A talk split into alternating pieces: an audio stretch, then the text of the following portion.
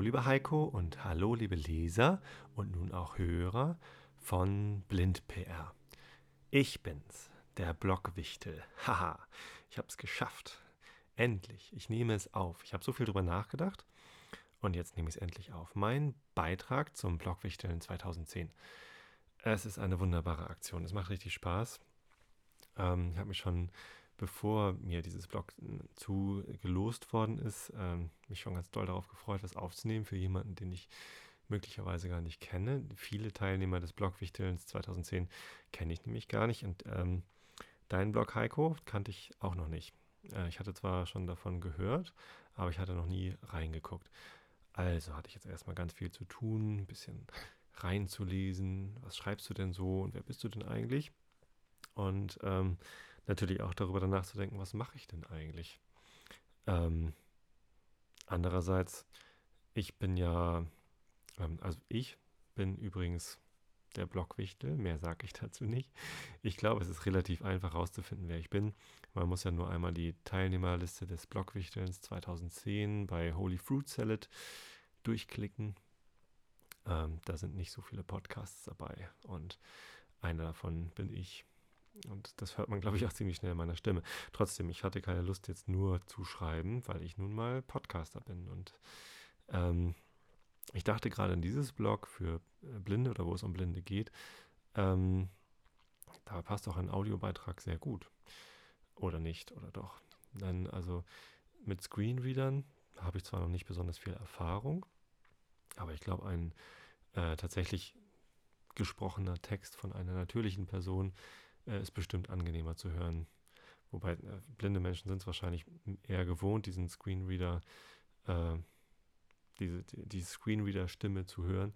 Aber ich habe das jetzt mal ausprobiert, auch im Zuge des, ähm, der, der Vorbereitung auf das Blogwichteln. Und ähm, na gut, es war schwierig genug zu verstehen, wie der Screenreader für meinen Computer, ich habe einen Mac, überhaupt funktioniert. Also erstmal musste ich ja feststellen, dass ich gar nichts installieren muss. Das ist bei macOS 10 schon dabei, so ein Screenreader, was ja schon mal gut ist. Aber die Bedienung war doch eher schwierig zu erlernen. Und es ist mir auch nicht geglückt, ein, eine Webseite vorgelesen zu bekommen. Äh, die, der Screenreader hat auch nur mit englischer Aussprache gesprochen und ja, also er hat mir immer gesagt, welches Menü ich gerade offen habe und äh, welchen äh, Seitentitel ich gerade habe, wenn ich äh, ein Programm gewechselt habe. Aber eine, eine, Webseite wollte er mir nicht vorlesen, habe ich nicht, nicht hingekriegt. Aber schon allein das, also die Erfahrung, dass mir da eine Stimme, ich habe mir extra eine nette weibliche Stimme eingestellt, ähm, aber also angenehm ist was anderes. Ich hoffe, dass meine Stimme und mein Wortlaut ein bisschen angenehmer ist als das eines Screenreaders. Deshalb äh, denke ich eigentlich, ich weiß es natürlich gar nicht so genau, aber ich denke, mit einem Podcast hat man bei Blinden eine ziemlich gute Zielgruppe. Und da hatte ich noch gar nicht drüber nachgedacht. Ich nehme jetzt seit zwei Monaten äh, einen unregelmäßigen Podcast auf und ähm, habe den, ähm, habe da noch gar nicht drüber nachgedacht, dass es für, für blinde Menschen wahrscheinlich ähm, ganz praktisch ist, so einen Podcast zu haben. Und dann habe ich überlegt, ähm, sind diese Programme, die man benutzt, um Podcasts zu hören. Also ich benutze zum Beispiel iTunes, äh, ist aber nicht jedermanns Sache. Und es gibt ja auch andere Programme, mit denen man Podcasts abonnieren kann, sogenannte Podcatcher, ähm, wo ich aber halt außer iTunes keins persönlich kenne. Sind die eigentlich benutzbar? Sind die, ähm, unterstützen die das, dass vielleicht auch ähm, sehbehinderte Menschen, blinde Menschen oder ja, anderweitig Behinderte das auch gut benutzen können?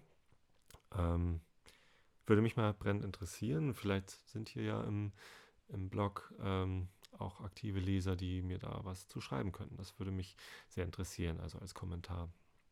Und auch von dir, Heiko, natürlich. Du hast da bestimmt viel Erfahrung. Ja, ich habe da nicht so viel Erfahrung. Ich war vor drei Jahren auf einer Webkonferenz, der Future of Web Apps in London und habe da einen interessanten Vortrag äh, von einem Mann, der hieß, habe ich vorhin extra nochmal nachgeguckt, Robin Christopherson. Ähm, ist auch ein, ein blinder Informatiker, ist das, der ähm, ja, viel mit äh, Usability, Accessibility von Webseiten, Webapplikationen sich beschäftigt. Und der hat mit, äh, da habe ich zum ersten Mal einen Screenreader sprechen gehört, ähm, vor drei Jahren. Hm, keine Ahnung, wie weit sie sich inzwischen weiterentwickelt haben. Ich habe jetzt ja nur dieses Mac-Ding ausprobiert. Ich finde es äh, sehr anstrengend, da zuzuhören, weil die Stimme so gleichförmig dahin brabbelt und auch schnell spricht, weil man, will ja auch schnell die, den Text konsumieren. Ähm, das fand ich da schon ganz interessant, wie das funktioniert. Äh, noch viel interessanter fand ich, was er gesagt hat äh, zum Thema Accessibility, dass man Webseiten und Webapplikationen nicht nur deshalb äh, möglichst zugänglich gestalten sollte, damit äh, blinde Menschen und sehbehinderte Menschen gut damit klarkommen, sondern dass auch äh, nicht behinderte Menschen ähm, sehr stark davon profitieren, wenn man die Webseite äh, zugänglich gestaltet.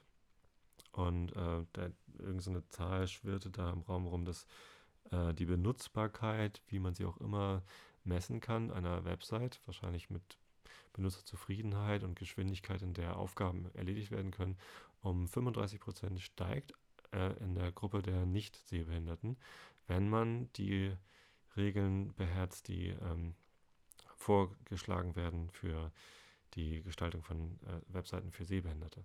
Das heißt, äh, nicht nur Sehbehinderte und Blinde profitieren von gut zugänglichen Webseiten, sondern eben auch nicht Sehbehinderte. Und das fand ich sehr erhellend.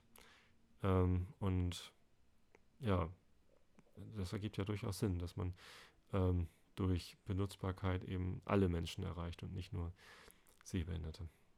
Fand ich klasse. War ein Augenöffner, haha, sozusagen. Ja, ähm, gut, ich selbst bin also nicht blind. Ich trage zwar eine Brille äh, mit minus 4,25 Dioptrien, also nicht viel, aber auch nicht wenig. Das heißt, ohne Brille sehe ich irgendwie nichts. Aber ich kann sie ja aufsetzen. Das heißt, ich habe nur dann nachts, wenn ich mal aufstehe, um eins von meinen beiden Kindern zu trösten nach einem Albtraum, oder wenn ich zur Toilette muss, habe ich dann mal äh, keine Brille auf. Das heißt, ich kenne so ein bisschen die Situation, wie es sich anfühlt, irgendwie nichts sehen zu können. Äh, vielleicht besser als Menschen, die keine Brille tragen, aber nicht so gut wie ein Blinder. Und deshalb, um das nochmal einmal ähm, zu verinnerlichen und genauer festzustellen, wie sich das möglicherweise anfühlt. Natürlich kann ich es nicht erfahren, weil ich nicht blind bin, aber ich habe vorhin mal einen Selbstversuch gemacht beim Abendessen. Ich habe mir die Augen zugebunden beim Abendessen und habe aufgenommen, wie es mir dabei ging. Und das kommt jetzt mal eben als Einspieler. So, also ich sitze jetzt hier am Abendbrottisch und muss zugeben, ich habe geschummelt. Ich habe den Tisch schon gedeckt. Ähm, das hätte ich mich jetzt blind nicht getraut. Das habe ich noch nie gemacht. Ähm, also ich habe den Tisch gedeckt und jetzt habe ich mir gerade die Augen verbunden mit einem St. Pauli-Schal natürlich. Ähm, jetzt versuche ich mich gerade daran zu erinnern, wie ich den Tisch gedeckt habe. Also ich sitze an einem Platz mit einem Brett und einem Messer und dann ist hier ein Glas und irgendwo war auch eine Flasche mit Wasser. Oh, da. Ich habe sie. Und jetzt muss ich mir ein Glas Wasser einschenken. Äh, ich versuche die Öffnung zu treffen. Ich höre, es fließt. Es fließt ins Glas. Ah, lieber ein bisschen weniger als normal. Hm. Der Deckel ist da, wo ich ihn hingelegt habe. Ah, klack. Das Toastbrot ist fertig. Also es gibt kein Toastbrot, sondern es gibt so Finnbrot vom Aldi, sehr lecker. Da gehe ich jetzt mal hin und hole mir das. Ein Abenteuer. Oh Gott, oh Gott. Ähm, in der Küche. Der Toaster ist zum Glück nicht weit weg. Boah, heiß. Ja, hätte mir auch klar sein können. Ein Brot. Noch ein Brot. So, jetzt muss ich heil zum Tisch wieder zurückkommen. Nicht gegen den Adventskalender der Kinder laufen. Ebenso an die Wand geklopft. Das hat mein Lateinlehrer früher schon immer gemacht. Der war zwar nicht ganz blind, aber so fast blind. Eine sehr starke Brille gebraucht. Hat sich immer durch die Gänge geklopft. Der gute Herr Oppel. Leider kann ich kaum noch Latein, aber ein paar Fremdworte sind noch leichter zu verstehen. So, das Finnbrot ist getoastet. Zwei Scheiben liegen auf meinem Platz. Messer ist da. Hm, ich habe schon mal geklopft hier, ich will wahrscheinlich was sagen. Prost, will ich sagen. Hm. Trinken geht, also ist das Wasser im Glas gelandet. Jetzt muss auf die Brote irgendwas drauf. Ich habe irgendwo Fleischsalat hingestellt. Ich esse ganz gerne Fleischsalat. Oh, das ist die Butter. Jetzt habe ich auf die Butter gefasst. Hm, nicht so schlau. Äh, wo kann der Fleischsalat stehen? Was ist das? Ah, ich habe die Käsebox gefunden. Kann ich ja auch mal einen Käse essen, wenn ich den Fleischsalat schon nicht finde. So, Deckel abgelegt, abgenommen, irgendwo hinlegen. Da liegt irgendwas. Wahrscheinlich, wenn man blind ist, hat man einen viel ordentlicheren Haushalt. Man weiß immer ganz genau, wo was liegt und legt nicht einfach irgendwas irgendwo hin, damit äh, man nicht ständig irgendwelche Sachen irgendwo drauf liegt. So, ich habe Käse und wir haben da so einen äh, Käse vom Aldi, glaube ich. Ein Gouda, wo ich weiß, ich muss den Rand noch abschneiden. Also lege ich die Scheibe irgendwie aufs Brett und fühle mal, wo der Rand ist. Ich schneide mal das hier ab. Ich muss ein bisschen Rand abschneiden. Oh Gott, ist das schwierig. Respekt vor Menschen, die das ständig machen, ohne zu gucken, steigt. Nicht, dass ich vorher keinen Respekt gehabt hätte, aber wenn man das mal so... Oh, hätte ich beinahe die Flasche umgeworfen. Weiß ich nicht, habe ich den Rand komplett abgeschnitten oder nicht? Meine Frau sitzt mir gegenüber und passt auf, dass ich keinen allzu großen Unsinn mache. Aber ich kann sie ja jetzt auch nicht einfach fragen, das wäre ja geschummelt. So, von der Seite habe ich den Rand, glaube ich, komplett abgeschnitten. Ach, und wenn ich ein bisschen Rand mit esse, ist das, glaube ich, auch nicht schlimm. So. Das habe ich wahrscheinlich gerade im Tisch geschnitten. Ich glaube, der Rand ist ab. Wahrscheinlich viel zu viel Rand. Verschwenderisch. So. Jetzt ich ja eigentlich noch Butter auf das Brot schmieren. Oh, hat er eben in die Butter gefasst? Da ist die Butter. Also ich bin Brillenträger. Eine relativ starke Brille mit minus 4,75 auf der einen Seite. Und ähm, wenn ich nachts mal aufstehen muss, um eine Tochter zu trösten oder auf Toilette zu gehen oder so, dann setze ich manchmal die Brille auch nicht auf. Das heißt, ich ähm, habe ein bisschen Erfahrung darin, mich zu bewegen, ohne alles visuell wahrnehmen zu können. Aber eben auch perfekt. So, das Brot ist geschmiert mit Butter. Ich weiß nicht wie viel, aber das werde ich jetzt gleich schmecken. Äh, guten Appetit. Hm. Geht. Hm. Mhm. Hm. Wie gut, dass die Wellensittiche da sind. Piep und Fridolin heißen sie. Aber ich kann ja unmöglich mit vollem Mund sprechen. Gar nicht im Podcast und erst recht nicht in einem Blogwichtel-Podcast. Darüber hatte ich jetzt natürlich gar nicht nachgedacht. Ja, ähm, Abendbrot essen ohne was zu sehen. Ähm, es gibt in Hamburg ein, Ort, ich vergesse gerade, wie das heißt, äh, im, im äh, Dingsbums, in der Speicherstadt. Mhm. Da kann man ähm, so erfahren, wie das ist, wenn man nichts sehen kann, weil die einfach kein Licht anmachen. Also es ist stockfinster da drin und dann kann man auch irgendwelche Sachen erleben. Da wollte ich schon lange mal hin. Auch mit meiner großen Tochter zumindest, mit meiner Frau. Die große Tochter ist sieben und es wäre bestimmt mal interessant, das so zu erleben. Ähm, irgendwas mit Dunkel. Wie hieß denn das noch? Dunkelkammer? Keine Ahnung. Muss ich gleich mal nachgucken und dann im Blogbeitrag dazu schreiben, wie das heißt. Ja, ähm, soweit zu diesem Beitrag. Ich glaube, ich esse das jetzt weiter ohne ähm, weiter aufzunehmen, weil ähm, das ist ja auch irgendwie blöd, wenn ich jetzt hier kaue und nichts sagen kann.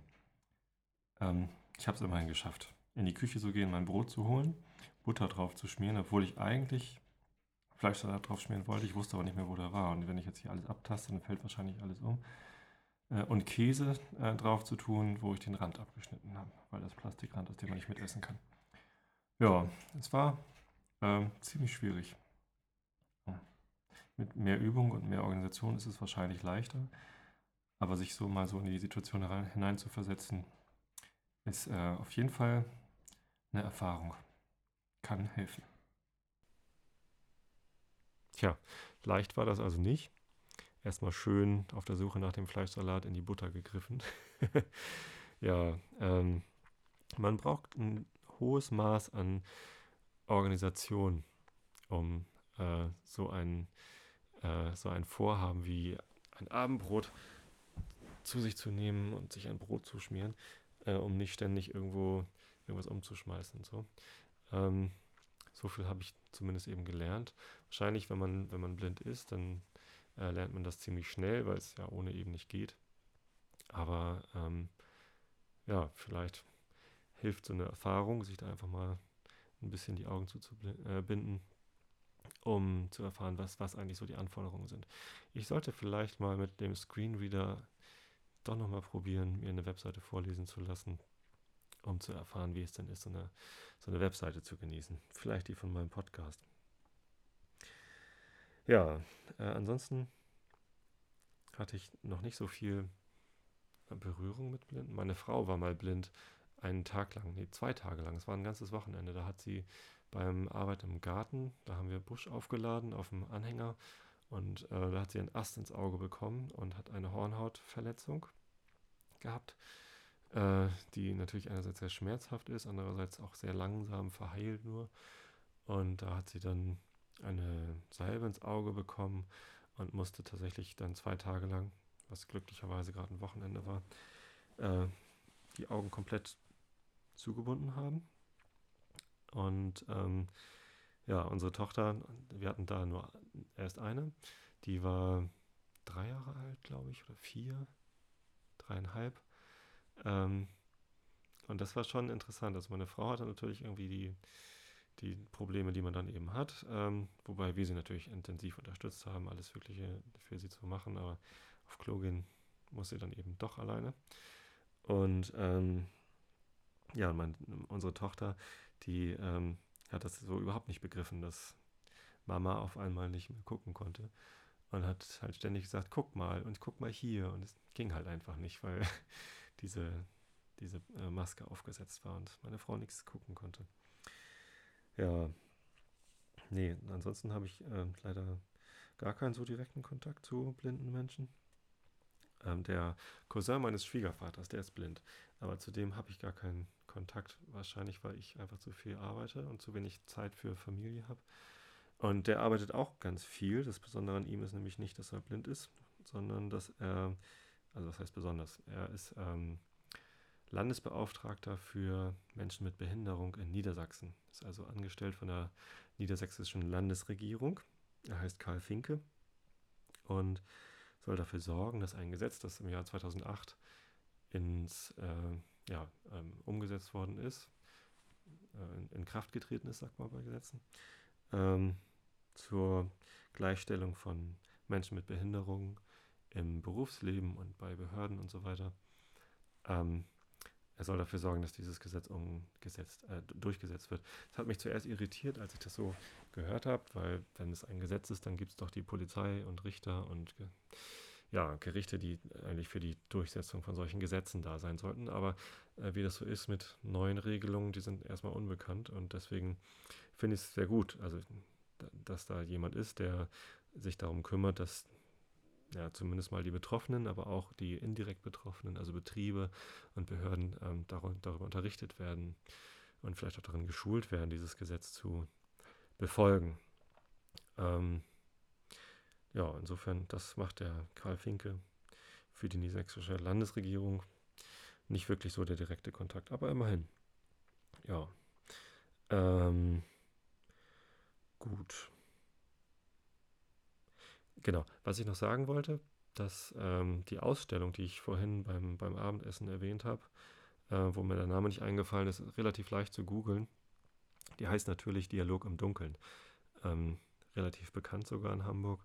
Die haben auch eine gute Website, die ich gerne mit verlinke im Beitrag, äh, wo sie so ein bisschen zeigen, was sie da machen. Das klingt total spannend. Ich muss da unbedingt mal hin, um mir das mal ähm, genauer anzugucken, wollte ich gerade sagen, um das mal zu erfahren, wie das, äh, wie das ist, wenn äh, ganze Räume abgedunkelt sind und ich da vielleicht auch mit meiner Frau oder meiner Tochter oder beiden, mit der größeren Tochter, ich glaube mit der kleinen Tochter, die ist zweieinhalb, da sollte ich das noch nicht machen. Ich glaube, die kann die Herausforderung daran noch nicht erkennen. Äh, aber die große Tochter, die ist sieben und ich glaube, die kann das schon verstehen, äh, was da so abgeht. Sehr spannend. Ja, apropos Töchter, ich lese meinen Kindern natürlich auch gerne was vor. Ich lese ja nicht nur im Podcast vor. Ähm, und da lese ich natürlich dann auch immer Kinderbücher vor. Und da ist mir vorhin noch was eingefallen. Und zwar äh, sind viele dieser Kinderbücher sogenannte Fühlbücher. Das heißt, es sind nicht nur Bilderbücher mit Text, die dann der Erwachsene vorlesen kann, sondern äh, die Kinder haben äh, an dem Buch irgendwas zu fühlen. Entweder sind das Prägungen, die halt so ähnlich wie Blindenschrift ins Papier dann eingeprägt sind, aber eben nicht Blindenschrift sind, sondern ähm, Bilder quasi geprägt. Also im Bilderbuch sind die Umrisse der Bilder noch irgendwie geprägt, auch unterschiedlich geriffelt. Das fühlt sich immer ganz lustig an. Oder die nächste Ausbaustufe ist dann, dass tatsächlich irgendwie Dinge in das Buch reingeklebt sind, die man betasten kann. Zum Beispiel, wenn da ein Teddy ist, dann ist da so ein Pelz reingeklebt. Oder wir haben ein ganz nettes Einschlafbuch, ähm, wo ein Bär zu Bett geht und sich vorher die Zähne putzt und aus einer Zahnbürste an einem Band, das irgendwie ähm, eingeklebt ist in das Buch und ein Handtuch äh, zum Abtrocknen und ein kleines Vorlesebuch ist in das Buch eingeklebt. Das ist alles ganz niedlich. Und ähm, da hat meine Frau mir dann erzählt, ja, es gibt solche Fühlbücher auch äh, für blinde Kinder. Und da ist dann auf der einen Seite immer ähm, der Text, sowohl in Blindenschrift als auch in äh, Schrift für Sehende, also in normaler Schrift, was, was auch immer dann normal heißt. Ähm, ähm, zum, zum Vorlesen, weil die, die meisten Eltern von blinden Kindern können ja gucken und können dann vielleicht nicht so gut Blindenschrift lesen. Also sehr nett, dass da auch der normale Text steht. Und ähm, das fand ich ganz nett, weil auf der anderen Seite von dem Buch war dann halt für die Kinder zum, zum Tasten. Es ging als eine Geschichte um einen Vogel und, der erlebt irgendwelche Geschichten. Da ist dann immer so ein Vogel eingeprägt und ähm, irgendwelche anderen Sachen, Bäume und so. Sehr spannend. Und da hatte ich mir vorhin noch überlegt, gibt es solche Bücher eigentlich auch als Hörbücher? Weil ich persönlich mag ja Hörbücher total gerne, dass man quasi eine CD einlegt und dann, während man die CD hört, oder halt irgendwie ein äh, iTunes, Audiobuch, Audible, keine Ahnung, äh, und dann zum, zum, äh, zum, zum Audiotrack sich quasi durch ein Buch durchfühlt.